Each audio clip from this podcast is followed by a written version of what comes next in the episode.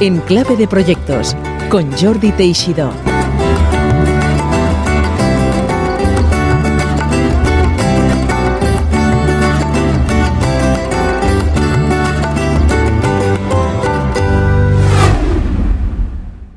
Hola, bienvenidas, bienvenidos una semana más aquí en Clave de Proyectos. Hoy en nuestra entrevista tenemos a Andrea Vilayonga, andreavilayonga.com, todo seguido. Andrea es consultora en imagen, comunicación y, como veréis, sobre todo es consultora en actitud. ¿Qué nos cuenta en su perfil sobre eh, lo que entiende ella por imagen? La imagen va más allá de la percepción visual. La imagen es un abanico de elementos que completan lo que representamos. Y como veréis, ella nos explica muy bien por qué muchas veces lo que representamos no es lo que pensamos que representamos. Elementos de imagen esenciales como el estilo personal y todo lo que hay alrededor se cohesionan para lograr y desprender equilibrio y armonía con lo que somos y queremos transmitir. El objetivo de Andrea es ayudarte a alinear identidad, personalidad, imagen y estilo de vida. Tenéis más información en andreavilayonga.com. Andrea se dedica, pues en general, a ayudar a personas y empresas a mejorar su imagen, su empatía, la inteligencia emocional de directivos y empleados, la comunicación y la influencia. De cara a proyectos, me ha parecido especialmente interesante su trabajo en lo que llama activismo positivo, porque como veréis es bastante más útil que el pesimismo o el optimismo. En esta conversación Cubrimos relaciones, motivación, comunicación, gestión de conflictos, cómo saber quererse a uno mismo, separar el problema de las personas, el ego como tu enemigo, las redes sociales y también hablamos al final eh, de su experiencia como profesora en Operación Triunfo. Es una conversación bien amplia y variada y os aseguro que aprenderéis muchas cosas. No os la perdáis. Hasta luego. Hola Andrea, bienvenida a Enclave de Proyectos. Hola, ¿qué tal? Buenos días o buenas tardes, no sabemos. buenas tardes cuando nos escuchen. Andrea Vilayonga es consultora de imagen y comunicación desde 2004. Está especializada en formación a empresas y colectivos. Ha trabajado en el mundo del teatro, la publicidad, agencias musicales, doblaje, ha sido directora de castings, ha creado su propia marca de consultoría y en 2014 nació la escuela especializada en imagen y comunicación Atelier Communication Image School. También es profesora de másters y, bueno, entre otras eh, cosas así eh, públicas e importantes, es profesora de protocolo de Operación Triunfo, ni más ni menos. Y, como he podido comprobar, tiene varias eh, conferencias y discursos que ha hecho en TED. Pues muchas gracias por estar con nosotros y aquí en Clave de Proyectos siempre eh, empezamos por repasar eh, la trayectoria. Y una cosa que me ha llamado la atención de ti, Andrea, haciendo los deberes del podcast, es que empezaste a estudiar teatro, cine, artes dramáticas. ¿Cuál era tu vocación por entonces, cuando empezaste a ir a la universidad? Vale, pues bueno, muchas gracias por invitarme. Esto para empezar, como soy profe de protocolo, hay que empezar las cosas bien. Muy bien. de verdad, mi primera vocación siempre, siempre ha sido el, teatro, la interpretación. Y, de hecho, se lo dije a mis padres, me dijeron que no, que mejor que estudiara algo serio. Y entonces me fui a Francia a estudiar Derecho. Pero la pasión eh, es más grande, dejé los estudios y entonces me mudé a París a trabajar, a estudiar y a sacarme la carrera de artes escénicas. Y, bueno, y así, y mi, objetivo en los primeros años, digamos, de vida adulta era ser eh, actriz y desarrollarme en esta área 100%.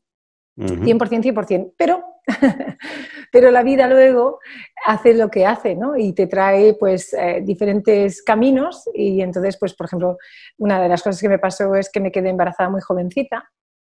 Y entonces ahí, pues, tuve que tomar una decisión. Eh, continué, seguí haciendo teatro, en Francia y tal, y, la verdad es que eh, tengo que decir que el mundo artístico, la manera en que, en que se trabaja el arte en Francia es muy distinto al que se trabaja aquí. No es mejor ni peor, pero sí que te dan una seguridad o, hay un apoyo, digamos, al teatro y a los actores que no existe en España. A la cultura, quizás, ¿no? A la cultura en general. Totalmente. Primero, son, ellos son mucho más de ir a teatros. y leer. La cultura y leer, lo, tienen como, yo también estudié en el liceo francés, o sea, tengo esta cultura muy, muy francesa metida en las venas y entonces ahí eh, encontraba bien mi, camino, porque tampoco mi objetivo era ser eh, eh, como famosa, porque mucha gente confunde ¿no? el, querer ser actriz con querer ser famosa. Mi, objetivo era realmente realizar obras, ¿no? interpretar y comunicar, y, incluso ya se germaba un poquito, no sé si se dice en castellano, eh, la semilla esta del querer transformar a las personas desde el escenario. Mm. Esto era un poco, sí, mi, mi, objetivo era este, el querer ayudar a que las personas tuvieran una perspectiva diferente de cualquier tema que fuese a través de la interpretación y del escenario. Entonces, eh, en Francia eh, tuve la gran suerte de, entrar en una compañía de estas que parece como de los años 70, en que todos hacíamos de todo. Y era muy gracioso porque cuando trabajábamos, cobrábamos, y cuando no, pues había ese paro, por ejemplo, que está muy bien organizado en Francia, que aquí, por ejemplo, no hay. Y, y, el cambio vino de, pues de mudarme, de decidir venir a Barcelona. Mi familia estaba aquí, mi marido, pues en esa época en Francia no tenía mucha visión de futuro en cuanto a su trabajo y entonces decidimos venirnos. Entonces lo que fue un inicio para él fue un final, entre comillas, para mí, porque el mundo teatral en Barcelona es muy complicado, sobre todo si no sales del Instituto del Teatro. Soy catalano parlante, pero no he sido nunca mi primera lengua. De hecho, yo he viajado eh, toda mi vida por el mundo y hablo mejor francés e inglés que catalán, a pesar de que yo sea de Barcelona y, entonces fue muy, muy, muy difícil para mí eh, eh, encontrar mi camino en el mundo de teatro aquí en, en, en, Barcelona. Y por eso pues empecé a hacer otras cosas, ¿no? De todas las que has dicho, un montón. Porque claro, hay que buscarse la vida. Entonces, de producción de teatro, dije, pues sabes qué, si no me cogen, monto yo mi obra. Porque eso sí, siempre he sido muy, muy emprendedora. Está pues sabes qué, Sí, sí, está claro. Voy a, voy a, pedir eh, un préstamo y voy a montar mi obra. Bueno, un fracaso total. Genial. ¿Qué, obra era? ¿Qué, obra montaste?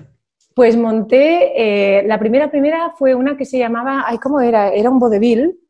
Porque yo entré, mira, fíjate si era difícil entrar en el, en el, en el mundo del teatro en Barcelona, que me cogieron solo en una compañía de habla inglesa. que se llamaba Escapade Theatre Company.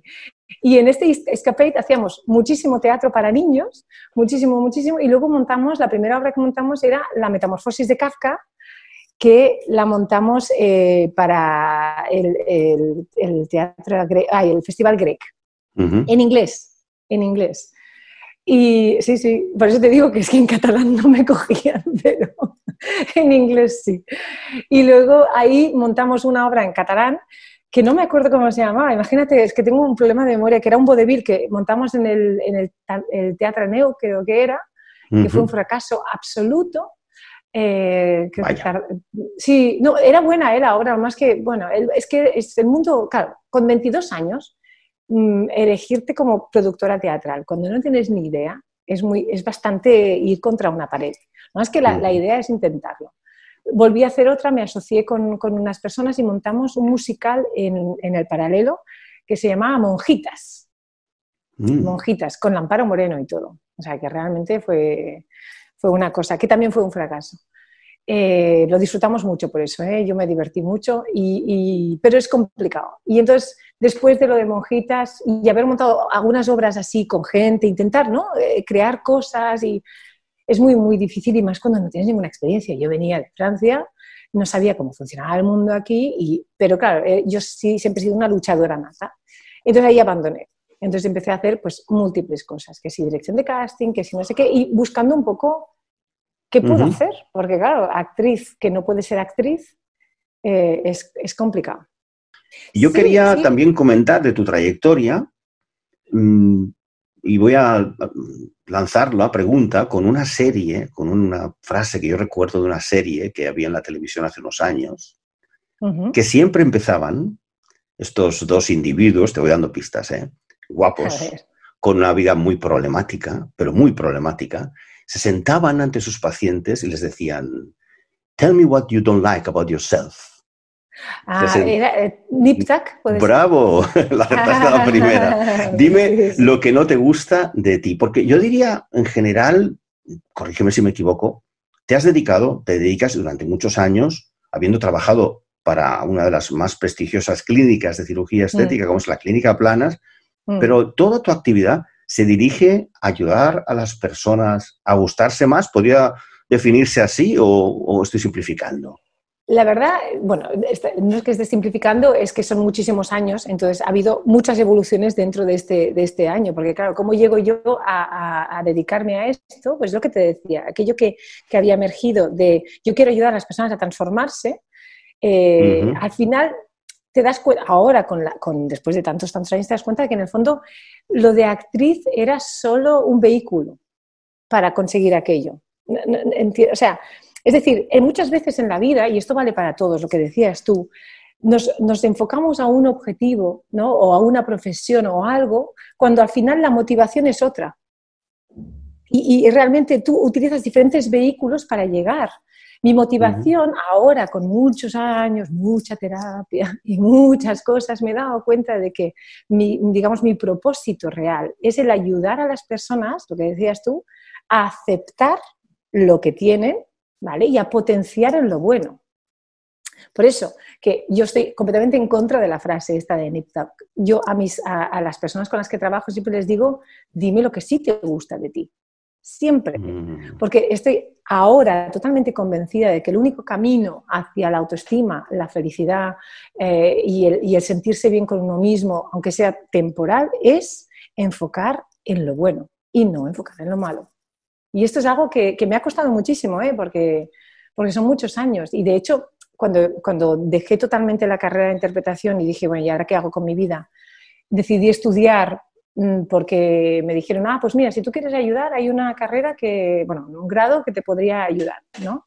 Claro, este grado de consultoría de imagen, en un principio, es totalmente belleza, totalmente superficial, totalmente de, eh, de nip-tac, qué es lo que no te gusta, vamos a esconderlo, ¿vale? Y voy a, ayudarte a potenciar lo bueno. Claro, yo entro ahí, es una herramienta como otra, la trabajo, pero me siento incómoda. Me siento incómoda porque me doy cuenta de que, aparte, lo que se trabaja es solo la apariencia. Y, somos muchísimo más que apariencia.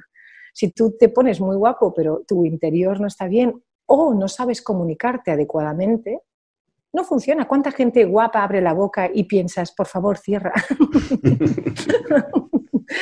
y aparte, otra cosa que también he ido descubriendo es que lo que llaman la belleza es totalmente subjetivo, es imposible, es imposible gustarle a todo el mundo. Entonces ahí es cuando yo empiezo a reenfocarlo todo y a darme cuenta de que lo principal no es gustarle a los demás, es gustarte a ti, aunque suene muy a gurú y a frases de estas. Eh, durante mucho tiempo de consultaría con personas y definiendo sus problemas o sus áreas de mejora me he dado cuenta de esto. Eh, lo primero es enfocar en ti y, en ayudarte a redirigir tu mirada, porque realmente si tienes una nariz fea o que tú consideras fea o tienes algo que no te gusta de ti, eh, es difícil cambiarlo, a, menos de pasar por cirugía. Y aún y así, y aún y así se ha, demostrado que cuando hay una persona que no se quiere, no es la nariz, no es el ojo, no es, no es la barriga, ¿sabes? Es, algo mucho más profundo. Ahí ya no entraría, yo no no soy terapeuta. Pero sí que es cierto que me he dado cuenta de que en vez de enfocar en la nariz, enfoca en lo otro y te olvidas de que hay eso. Entonces, esto lo hago con la imagen, lo hago con la comunicación y lo hago con la actitud. Entonces, he conseguido desde ahí mm, toda la parte de actriz, digamos, de todas las técnicas que yo aprendí o todo aquello que yo viví, lo reutilizo con, todos, eh, con todas las formaciones o todo lo que hago para justamente ayudar a las personas a tener una perspectiva nueva, ¿no? a transformar eh, desde, desde, desde otra visión de las cosas, que en el fondo solo es eso. De hecho, te presentas brevemente como consultora en imagen, comunicación y actitud, y de eso vamos a hablar. Déjame comentar que has publicado dos libros, de los cuales he leído el primero, porque el segundo, como eh, leo por Kindle y, he visto no estaba en digital, o al menos no lo he encontrado en digital en Amazon, que es el Enamórate. El primero es Mírate, ¿no? Y el segundo, Enamórate. Pero he leído con atención eh, Mírate y me ha gustado mucho. Y déjame decirte que esperaba algo un poco porque tú eres gurú de, este tema, obviamente. Gurú de no, gurú no me gusta, ¿eh? la palabra gurú es, es tremendo, Pero es lo que te voy a decir. Lo que más me ha gustado del libro, y eh, es que no es un libro de autoayuda. Es un libro con técnicas, pautas, ejercicios metodología, que es además lo que en clave de proyectos muchas veces comentamos, siempre preguntamos a nuestros invitados, ¿y cómo se hace un proyecto? Pues, por ejemplo, el último episodio, eh, este, sábado, este fin de semana pasado, estuvo con nosotros Iván Calvo, que es uno de los mayores especialistas en LinkedIn de habla hispana. Y déjame decirte, eh, lo que me cuando le digo, bueno, ¿qué pautas, cuál es el proceso, el método para tú crear una buena imagen profesional en LinkedIn y de esa manera, pues, atraer clientes o atraer trabajo, quien lo busque? Lo primero que me dijo Iván, adivina, me dice en el podcast que recomiendo que lo escuches, dice, eh, primero la foto. La foto que vas a poner en el perfil es importante. Y luego hay toda una serie de cosas, tu experiencia, los mm. textos que, incluyes, pues él, tiene todo un método también para, hacerlo. Mm. Tú lo mismo, has puesto en ese libro un método para quien quiera em, llevarlo a cabo. Hablas, tienes pautas, ejercicios en, cada capítulo, hablas de temas como la iconología, los colores, no quiero hacer spoilers para que eh, todos los lectores lo, lean. Y te quería hacer una pregunta en ese sentido. Cuando vemos un líder de proyecto, eh, ¿qué color es el que te viene en mente? ¿Cuál sería el color que un, una líder o un líder de proyecto eh, debiera aconsejar? Eh, yo creo que el líder no tiene que tener un color específico, el líder tiene que adaptarse al color de las necesidades de su equipo. O sea, el líder tiene que tener un color versátil. No, no, no existe, eh, para mí, como siempre digo, no existen las pautas de la imagen ideal y no existen las pautas del líder ideal. No existen. Porque la imagen ideal se tiene que adaptar a quién eres, a dónde estás, a tu entorno, a tu cultura, a tus necesidades. Y en el líder pasa exactamente lo mismo. O sea, esa imagen de yo soy líder y vosotros me seguís en plan Jesucristo Superstar, eh, no, funciona. Ese sería, por ejemplo, lo que decíamos entre la diferencia del gurú ¿no? y el consultor, a lo mejor. El gurú es adoradme, miradme y digo cosas muy inteligentes. El, consultor es eh, tengo una metodología que tú puedes aplicar y que te va a funcionar. Mm. No, sé si, si me explico. entiendo. Sí, porque liga con otro tema que quizás esperaba para más tarde, pero que conecta bien ahora, que también me ha interesado eh, no solo en tu, en tu, sobre todo en tu perfil y en tu web, lo que explicas, algo que me ha parecido interesante. Y es que eh, el líder no tiene por qué mm, dar carisma o inspirar alegría o tristeza, sino que tiene que, como tú le dirías, aplicar algo que creo que estás trabajando ahora y has trabajado, que es el activismo positivo, ¿verdad? Es decir, tienes una persona que eh, ayude a los demás a solucionar temas. Y realmente lo, he tomado e incluso en algún proyecto en el que estoy, eh, veo que tomo esa actitud a veces eh, negativa de quién es el culpable. ¿Quién es el dedo, no? El dedo exacto, exacto. Sí, a veces tienes que explicar, no es que busque el culpable, es que buscamos la causa raíz del problema. Pero es cierto, ni pesimismo ni optimismo sino activismo positivo, positivo que es hacer cosas. ¿Nos puedes hablar un poco más de esto? Porque creo que es muy útil. Gracias, gracias. Yo también lo creo. la verdad es que si hay una cosa que, me he dado cuenta eh, eh, durante todo esto es, y mira, y, justamente hace poco he publicado una cosa, estoy muy en contra del querer es poder, yo soy del hacer es poder. ¿Vale? Y, esto lo aplico a todos los ámbitos, absolutamente todos, inclusive la positividad, eh, la autoestima, todo. Evidentemente hay una parte cognitiva que tú tienes que cambiar, bla, bla, bla, pero la parte conductual, la de acción, creo que es que la que realmente lleva a, los posibles cambios.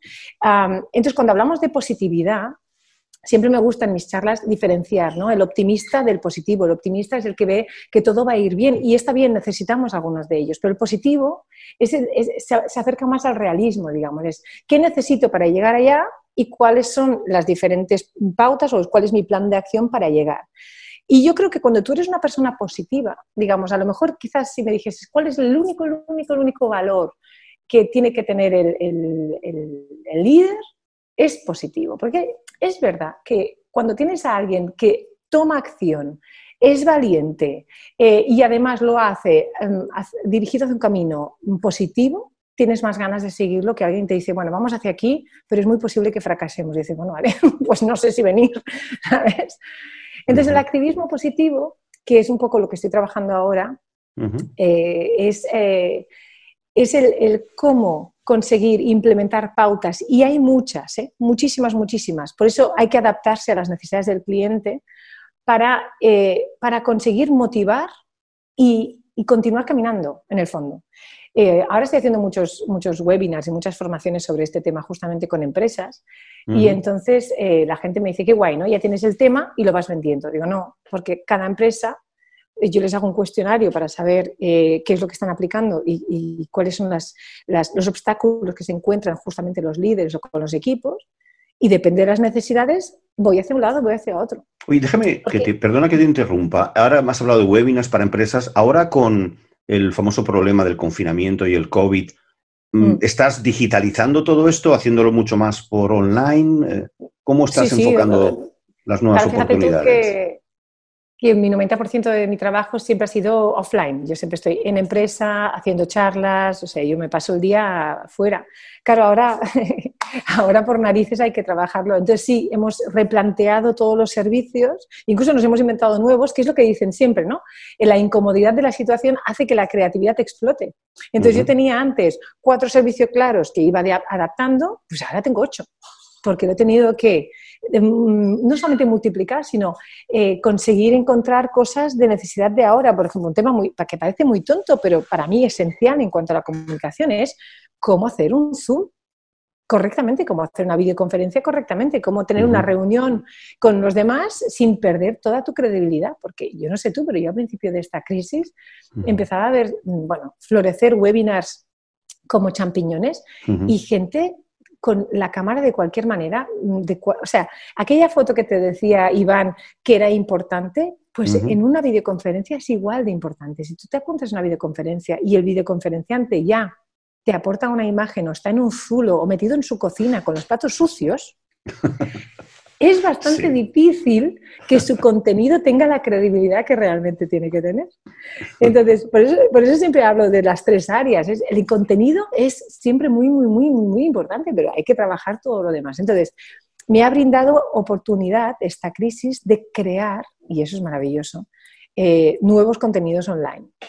estamos en ello, ¿eh? la, cosa, la cosa no es, no es nada fácil, pero es divertido el que no sea fácil te está ayudando a transformar más digitalmente tu empresa. Déjame contar una anécdota para ti, para los oyentes, que fue divertida. Por favor. En muchas clases esto se han digitalizado, clases que hacía presenciales son digitales. Y el otro día con un grupo que estábamos revisando el proyecto, son equipos de tres, cuatro personas, iban conectándose por la cámara y vi uno de ellos que tenía, el fondo era todo oscuro, parece que estaba en la mazmorra, en un castillo, ¿no?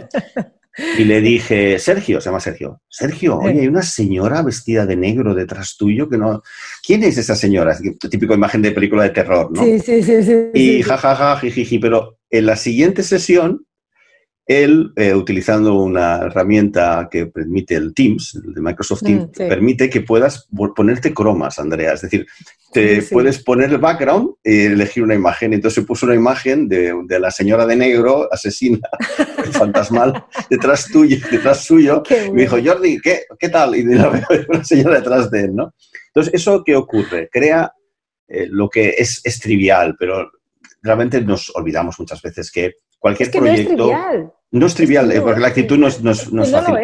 Pero yo lo veo continuamente, porque cuando hay un problema en un proyecto, lo primero es la queja, el lamento, el sollozo y el ya ves tú, es una injusticia. Tú eres más joven, pero igual recordarás, en mi época lo decíamos, eh, había unos dibujos animados que hacían cuando yo era pequeño, que se llamaban Calimero. Era un pajarito Ah, con el huevo en la cabeza. Entonces eh, mucho lo decimos, ¿no? El calimero que siempre dice, es de justicia, es de justicia. Pero yo me lo encuentro muchas veces, porque los clientes. Andrea, entre tú y yo, ¿eh? Y tú también tienes clientes, no son, siempre, no, son siempre justos. no son siempre justos. Entonces, ¿cómo mantienes una actitud positiva? Y a mí me cuesta a veces no decir, oye, pero este tío es que es un, es un cencerro. Eh, y, en tus consejos, en tu asesoramiento, hablas mucho de esta idea de la actitud. No eres una consultora de imagen física, claramente, sino que es holístico. El trabajo que haces toca todos los temas, la actitud, el aspecto, ¿no? Es holístico, con H, ¿eh? Con H, con H, horror. Pero que, oye, yo quiero que me soluciones ese tema. Cuando tienes esas ganas de decirle al tío o a la tía, ¿eh? oye, mira, ¿esto de qué vas? Esto es injusto, ser asertivo no te pone más violento, mm, puede crear enfrentamiento. Es decir, ser positivo no lleva a la sumisión, no lleva a la sumisión y a tragar todo lo que nos ponen por delante. Es que ahí estamos otra vez en, la, en, la, digamos, en, el mal entendimiento de lo que es la positividad o el activismo positivo. Es como, es como todo lo que hay ahora de la positividad tóxica. La positividad tóxica es malo estar siempre contento. Hombre, no, es malo hacer ver que siempre estás contento. O sea, hay, que, hay que separar los temas. Yo creo que cuando alguien es injusto, tienes todo el derecho, y disculpen los oyentes, a cagarse en todo, todo lo que se menea en un momento dado. Es decir, porque los sentimientos de injusticia, de enfado, de tristeza son totalmente legítimos y necesarios. ¿Vale? Otra cosa es que se lo digas a la cara. Pero el primer impacto de, pero ¿por qué? Pero no sé qué, y que te dure un rato, es normal y justamente eh, sacar ese enfado y tal es, absolutamente necesario porque si no lo que harás es gestionar mal la situación. Pues está mal visto. Eso está mal visto pero tú lo haces tú, no lo haces en público. Mm. Es decir, tú tienes que desahogarte. Yo, yo, cuando un cliente es injusto conmigo no le voy y se lo digo a la cara, sino que eh, llamo a, mi compañera Mónica, mi business developer, y le digo, rajamos un rato largo sobre esa persona, le hacemos todo un cuadro, ¿sabes? Del qué, el qué, el qué. Y cuando nos ha bajado el enfado, porque necesitamos bajar el enfado, eso no se pueden tomar decisiones. En, un estado de, donde tú sientes que ha habido una injusticia, tú no puedes tomar decisiones, tienes que bajar. Tienes que bajarlo. Tienes que posponer. Entonces, tienes que encontrar, si no lo puedes y el cliente te exige que lo hagas rápido, decirle, encontrar una frase neutra que es, eh, estoy en ello en estos momentos, en cuanto encuentre la solución, no te preocupes que serás el primero en encontrar. Pero neutro, bajar, y a partir de aquí tienes que hacer todo un trabajo, como todo un plan de acción, de ver cuál es la perspectiva del cliente, cómo, cómo lo ha podido enfocar él, o sea, ¿qué, cuál es la visión que él ha tenido. Porque claro, si tú te enfadas desde tus valores, desde tu visión. Pero para ser asertivos, primero tengo que entender cuál ha sido la suya de visión, cuál ha sido su problemática. E incluso antes de llegar a, a, una solución, yo quizás tengo que preguntarle a mi cliente, o sea, tengo que entender, sobre todo si es cliente mío, porque me interesa mantenerlo como cliente, ¿verdad? Es, eh, ¿cómo, has sentido tú esto? ¿Cómo lo has enfocado? Eh, ¿Qué soluciones te gustaría? ¿Cómo lo harías? ¿Qué te gustaría? O sea, tú tienes que ver esta perspectiva distinta. Cuando ves esta perspectiva distinta, la mayoría de veces te das cuenta de que no es una cuestión de injusticia, sino que es una cuestión de dos perspectivas totalmente diferentes. Y poco a poco podemos llegar porque claro, la injusticia a veces, a veces es real, ¿eh? pero a veces viene también de la falta de adaptabilidad que tenemos nosotros. Y te diré una cosa, adaptarse y flexibilizar siempre y cuando mis valores estén preservados, digamos que yo no haga nada realmente que yo no quiera hacer, no es sumisión, es adaptabilidad. Interesante. Explorar con la, con la persona. Sí, te explicas muy bien. Es explorar el. Yo, porque estoy pensando cómo reacciono y cómo me gustaría reaccionar. Y es cierto, en el momento del conflicto, pues quizás no ir con la solución o con el enfrentamiento, sino hablar mm. con esta persona, llamar y abrir la conversación. ¿Y cómo? ¿Por qué pensabas así? ¿Qué es lo que piensas? Y eso ya canaliza el conflicto, ¿no? Tal cual. Antes has mencionado, el, no, es por nada, ¿eh? pero es que justamente has mencionado el segundo libro. El segundo libro no lo has encontrado porque no ha salido, porque con todo esto del COVID saldrá mm. en septiembre. Ah, pero justamente este segundo libro, Enamórate, eh, habla, habla de esto que me estás diciendo tú, habla del cómo, cómo yo paso por la rueda ¿no? del enamoramiento también a nivel laboral, porque es verdad, al final la rueda de las relaciones siempre son las mismas el flechazo, ¿no? El, oh, que llega un trabajo nuevo o me viene un, cliente nuevo y todo es maravilloso. Luego viene ¿no? la, seducción, queremos conocernos, es todo bien, esa época es súper bonita. Luego viene la convivencia, ya nos conocemos y ahí es donde está el problema. Empezamos a dar por hecho las cosas y no le ponemos igual atención a los detalles que le poníamos al principio, como una relación de pareja, ¿eh? estamos igual. Y entonces llega la crisis. La crisis puede ser por una injusticia, por lo que tú quieras, pero llega la crisis. Entonces, en la crisis, tú puedes o enfrentarte y perderlo, que yo no digo cada uno tiene sus soluciones, pero yo siempre pienso que la crisis lo primero es, o sea, si este se ha enfadado, si a este algo le ha molestado, es quizás yo he hecho algo que tenga, puede ser que haya algo de responsabilidad. Déjame averiguar cuál es. Yo soy muy, muy partidaria de cuando un cliente se enfada, aunque sea injusto, aunque yo sea, es, lo llamo cuando estoy tranquila ¿eh? y me he desahogado, acordaros, ¿eh? hay que desahogarse eh, llamar y decir, oye, antes de nada, disculpa, te pido perdón, te pido perdón porque esta situación no es en absoluto la que yo querría, porque es verdad, no es en absoluto la que querríamos, ni tú ni yo. Explícame paso a paso qué es lo que te hubiera gustado, cómo lo hubieras hecho tú y qué esperas de mí. Y aquí es muy importante escuchar sin tomártelo personal. Es decir, aquí hay que poner la mayor objetividad posible, porque el cliente no te está hablando de ti, te está hablando del trabajo. No es fácil, me parece fácil cuando lo estoy explicando, no, no, lo es para nada. Una vez que tenemos todos los ítems y las características, entonces es cuando tú puedes de manera objetiva darte cuenta de qué mejoras puedes aportar a esa relación. Entonces aquí mucha gente me dice, ¿y por qué tengo que hacer yo el esfuerzo? ¿Y por qué no lo hace él? Esto es solo una cuestión de ego e interés. Entonces, ¿cuál es mi interés? ¿Mi interés es mantener la relación porque me interesa que ese cliente se quede? Pues el interés que yo tengo es a yo hacer el esfuerzo de tomar eh, una perspectiva diferente.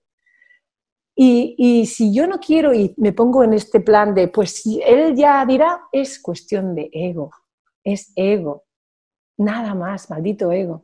Coincido. Mira, uno de los primeros consejos que los project managers sabemos, estudia, una de las primeras cosas que no son estructuradas ni, hmm. ni digamos, administrativas, pero que son una verdad como un templo. Y lo primero en un proyecto es colgar el ego en la puerta. Es decir, lo importante es el proyecto. Em, y muchas veces eh, no, como lo que estás diciendo es totalmente cierto, nos puede el ego. Y ya comentamos en, un episodio anterior donde hablamos con uh, Laura Núñez, una emprendedora arquitecta, y hablamos del liderazgo femenino. Yo le comenté que en una conferencia así provocadora que la titulé eh, las ¿Por qué las mujeres son mejores project managers? Claro, el tema es que es el ego o la, perdona, la testosterona a los hombres nos sale. Y ahora cuando comentabas lo de pedir perdón, y digo, yo pedir perdón a alguien que me está, o que veo claramente que está siendo injusto, wow, qué esfuerzo. Lo voy a, lo voy a probar, ¿eh, Andrea? Pero eso de ha habido el conflicto, ha habido, bueno, no te estoy hablando de problemas personales sí, pero una ¿eh? cosa. lo probaré, lo de llamarle, escribirle, hacer la confianza y decirle, bueno, ante todo, te pido disculpas. Uy, qué difícil. Pero, mira, mira, eh, lo primero que te quiero decir es, eh, has dicho una cosa muy interesante, has dicho, yo pedir perdón cuando veo que alguien ha sido claramente injusto, tú estás viendo desde tu perspectiva que ha sido claramente injusto y desde tu ego que ha sido claramente injusto, pero quizás no desde el proyecto. O sea, lo primero aquí es diferenciar quién está ofendido, tú o el proyecto. Yo, es verdad, es cierto. Pues, no siempre es así, pero es verdad. No siempre, pero hay, que tomar, hay que tomar la distancia, siempre hay que tomar la distancia, porque en el primer momento, con, este, con este ajetreo de emociones en, ese primer instante, es, imposible tener una, visión clara de quién, de qué, quién, por qué. Sí que me gustaría preguntarte, ya concluyendo la entrevista, eh, eh, tus experiencias mediáticas. Eh, mujer, mm. hay una que me gustaría que hablaras un poquito, aunque en tu YouTube personal, que lo pondremos en los, en los textos que acompañan el episodio para que todo el mundo te pueda encontrar, has colgado tus intervenciones en Operación Triunfo. sí, sí, sí. Háblame un poco de esto, por favor. Lo que puedas decir. Sí, no, puedo decir muchísimas cosas. Eh, lo primero es que es muy gracioso porque me llaman la profesora de protocolo cuando yo no hago protocolo. rey, ¿no? Claro, no, eh, lo que les explico es eh, cosas de saber estar, ¿no? Pero sobre todo, es, para mí la comunicación es saber estar. Si tú te comunicas bien, pero eres un mal educado, no funciona. Entonces, he intentado desde, el primer momento que me pusieran imagen y comunicación. Pero bueno, ponen imagen y protocolo, a mí me va bien, no pasa nada. Eh, ¿qué, hago, ¿Qué hago en Operación Triunfo? Lo que hago en Operación Triunfo es justamente enseñar o intentar enseñar a estos chicos que fuera del, del escenario también son, son, personas y personajes, digamos, que tienen que trabajar. El objetivo es eh, tener una imagen coherente en el escenario, fuera del escenario, para que justamente tener una credibilidad como artista. Porque sabemos que si un artista es muy buen escenario, pero luego es un impresentable, ahí también puede perder eh, seguidores o, por lo menos no dar la credibilidad que debería dar. Y eso es lo que, les explico, ¿no? Eh, primero entender la primera impresión que transmiten, cómo trabajar esta imagen, pero no a nivel de moda, ¿eh? sino a nivel de lo que transmitimos, el por qué lo transmitimos. Muchas veces, y esto me pasa con todos los equipos, incluso en la empresa, eh, la diferencia entre lo que tú crees que transmites y la realidad, ¿no? lo que veías en el mírate porque la mayoría de veces no tiene nada que ver lo que tú crees que transmites con lo que realmente transmites. Luego les enseño a comunicar, a trabajar con prensa, a, intentar, claro, son muy jovencitos, entonces cómo, cómo contestar a las preguntas de la mejor manera posible, tener una buena postura, una buena proyección de voz y luego toda la parte también de positividad, porque estos chavales se enfrentan a un mundo de agresividad absoluta con todas las redes sociales, incluso con toda la prensa, porque van a por ellos, van a por ellos desde el minuto cero, sin darles la oportunidad ni siquiera de, de, poder florecer, o sea, van, eh, pasan de ser totalmente anónimos a súper conocidos en, un lapso de mm, tres semanas para el primero que sale. ¿Qué opinas de esto del Instagram y de esos ataques y de gente que incluso ha llegado a suicidarse, verdad? Sí, me parece horroroso, horroroso. Me parece, eh, eh, que, me parece que el, uso de las redes sociales se ha, se ha prostituido de una manera, una cosa que nos tendría que ayudar a comunicarnos mejor los unos con los otros. Eh, hay, hay personas que se dedican a destruir, o sea, a utilizar la maldad que tienen en el día a día en las redes sociales, pensando que como es anónimo, quedan absolutamente impunes. ¿Y de dónde deriva esto para ti? ¿De dónde sale esta maldad? Bueno, sale, yo creo que sale otra vez del ego, otra vez de... La envidia, quizás. La envidia, de, la poca, hay muy poca gente, hay gente muy, ¿cómo se dice?, eh, poco valiente, ¿vale? Eh, ahí escondiditos, ¿sabes? Eh, a mí me pasa, yo, yo hago vídeos en la vanguardia cada semana o cada 15 días hablando de estos consejos que hoy y me machacan, no te lo puedes imaginar, porque sí, sí, es muy curioso, te machacan por, porque pueden, porque pueden. Eh, muchas veces porque soy mujer y, entonces, como digo cosas que si los dijera un hombre, y esto es así, eh, podrían parecer menos frívolas. Pero como las digo yo y soy mujer, entonces va a la par y además rubia, entonces se permiten el lujo de ah, destrozarme completamente. Bueno, no olvides que en España una de las webs más exitosas es Foro Coches. No sé si has oído hablar de esta web. Totalmente. Pero es hasta imposible entrar y es una red de insultos, de precación y mutuo desahogo, ¿no? Pero el peor, con la peor violencia verbal que se pueda imaginar. Entonces ahí denota unas psicopatías, yo diría, importantes. Aunque algunas veces pues hasta divertido, ¿no? Pero claro, divertirse a costa de denigrar a una persona es lo menos humanista que puede haber. Es que me parece que es que, es que solo el, hecho de pensar en ello me, a mí me revuelve. y, una de las dificultades que tuve con OT, aparte, además de yo ya haber sufrido esto con, con la vanguardia, ¿eh? pero en OT eh, pasa mucho. Haces algo que no le gusta al fandom, digamos, de OT, que son gente muy joven, muy joven, joven, y que quizás aún no tienen esta conciencia del daño que están haciendo y te machacan, vamos, es, alucinante. Esta es la parte negativa. La parte positiva es que a mí me encanta trabajar en la tele. Me encanta, porque otra vez... Tu vocación de actriz y de mundo pero, espectáculo. Pero mira, no es tanto el, mostrarme, estamos otra vez en lo mismo, es el poder mm, pasar el mensaje a muchísima gente. Es como el, haber hecho las dos charlas TED o el, ostras, me da la oportunidad de, estas cosas en las que yo creo firmemente y además mm, tengo la manera en que puede funcionar de, que la gente lo utilice. Y, me consta y recibo mucho más amor que, odio, ¿eh? está claro. Muchos chicos y chicas que, ostras, eh, ahora me miro y me gusto, ahora cada día me quiero más, ahora el otro día fui a presentar un proyecto en la universidad y gracias a tus consejos, jo, esto es maravilloso. Y me ha permitido también, claro, yo soy mayor también, ¿sabes? yo sé, para ello soy una señora muy mayor, pero me ha permitido conectar con un público que quizás de otra manera no hubiera podido conectar nunca. Y me encanta. Fantástico. Ya la última. Mm. Mira, yo creo que lo que te voy a preguntar es para directores, directoras de proyecto, pero yo creo que cualquier ejecutivo. Yo viviendo con ellos y información, veo, capto eh, inseguridades de todo tipo, que incluso no tienen el origen en el el objeto de trabajo, sea el proyecto en sí, sino que son personales. ¿Cuáles son las fases eh, en tu metodología para que una persona mejore esa mm, influencia, porque la influencia es muy importante en un director, director de proyectos, es esencial, y tú hablas de esto en tus libros también, en, tus trabajos. La influencia es es el mecanismo y es el método nuevo de liderazgo. El del ordeno y mando está cada vez más en desuso, afortunadamente. Y cada vez molesta más cuando lo vemos, ¿no? Una persona, un project manager, una project manager, pero yo creo que cualquier directivo que toma responsabilidad sobre un equipo, ¿qué pasos ha de seguir? ¿Cuál es tu método para mejorar esta actitud, esta imagen y, por tanto, esa capacidad de influencia sobre el equipo y clientes? ¿Cuáles son los pasos a seguir? El primer, el primer paso, y siempre es el mismo, de hecho en mis formaciones siempre empezamos por ahí, es el ponerse delante del espejo para... Tú no puedes mejorar si tú no sabes lo que hay que mejorar o lo que no hay que mejorar. Porque lo, que tenemos siempre sobre nosotros es como una, una imagen falsa, digamos, de la realidad. Fíjate tú que si algo tenemos en común todos los humanos es que no nos podemos ver, sino es a través de un espejo o a través de una cámara.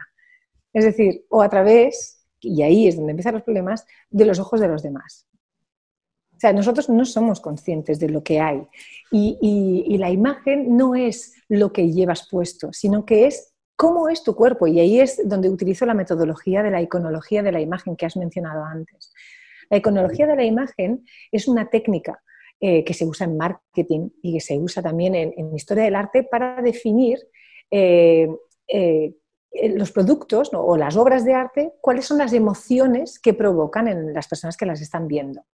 Y nos hemos dado cuenta de que un 90% de las personas sienten las mismas emociones cuando ven ciertas líneas, formas, volúmenes o colores. Entonces, eh, cuando nosotros sabemos cuáles son las líneas, formas, volúmenes y colores que perciben los demás en mi físico, en mi voz, en mi movimiento, en mi direccionalidad corporal, es mucho más fácil conseguir los objetivos.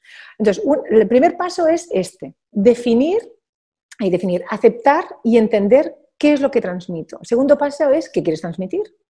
¿no? ¿Qué es lo que quieres transmitir? Y aquí muchas personas me dicen, yo no quiero transmitir nada, quiero que se vea como soy. Me parece mm. súper bien, pero entonces, ¿cómo eres? Para que se transmita. Claro. No, porque claro, es que si tú eres de una manera, pero tu físico eh, dice otra cosa, nadie va a llegar al fondo, porque el 55% de, la opinión que nos hacemos de los demás es por lo que vemos, no por lo que es. Entonces, eh, es muy importante trabajar la coherencia entre lo que estoy mostrando a los demás con mi voz, con mi cuerpo, con mi movimiento, con lo que yo realmente soy.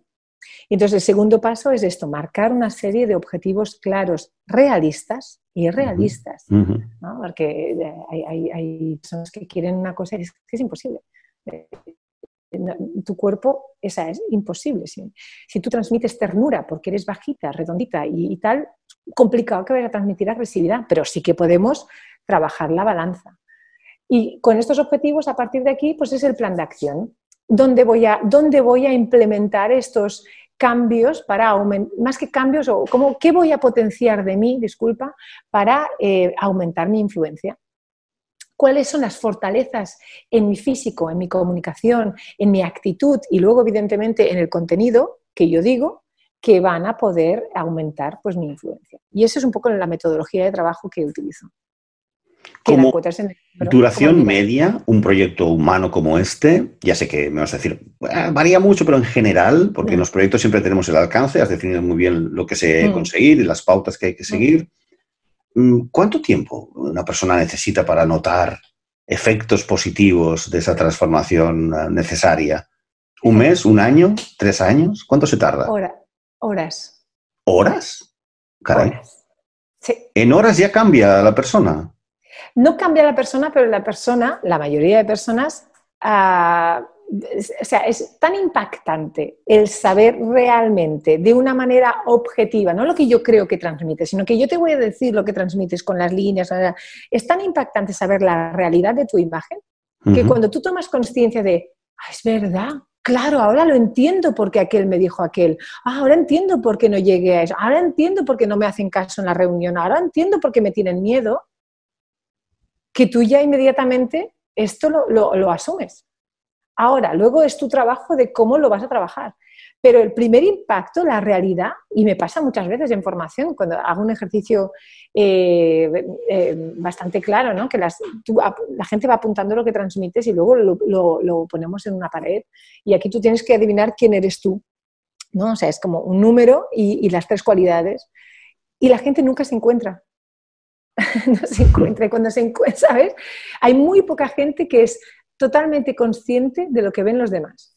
Entonces, cuando, cuando tú crees que transmites amabilidad y simpatía porque tú eres amable y simpático en el interior, pero resulta que pone agresividad y contundencia en el papelito, dices, ¿qué? ¿Cómo?